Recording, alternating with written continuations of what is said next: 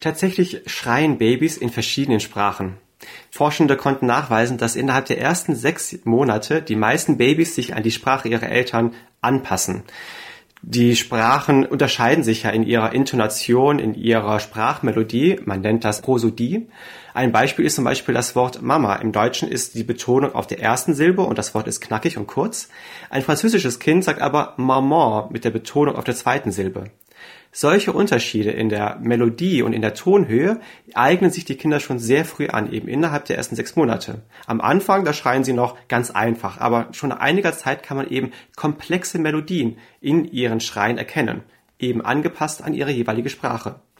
Das Forschende, das untersucht haben, könnte auch helfen, Sprachstörungen bei Kindern früher zu erkennen und damit ihnen auch früher eine Therapie zu geben.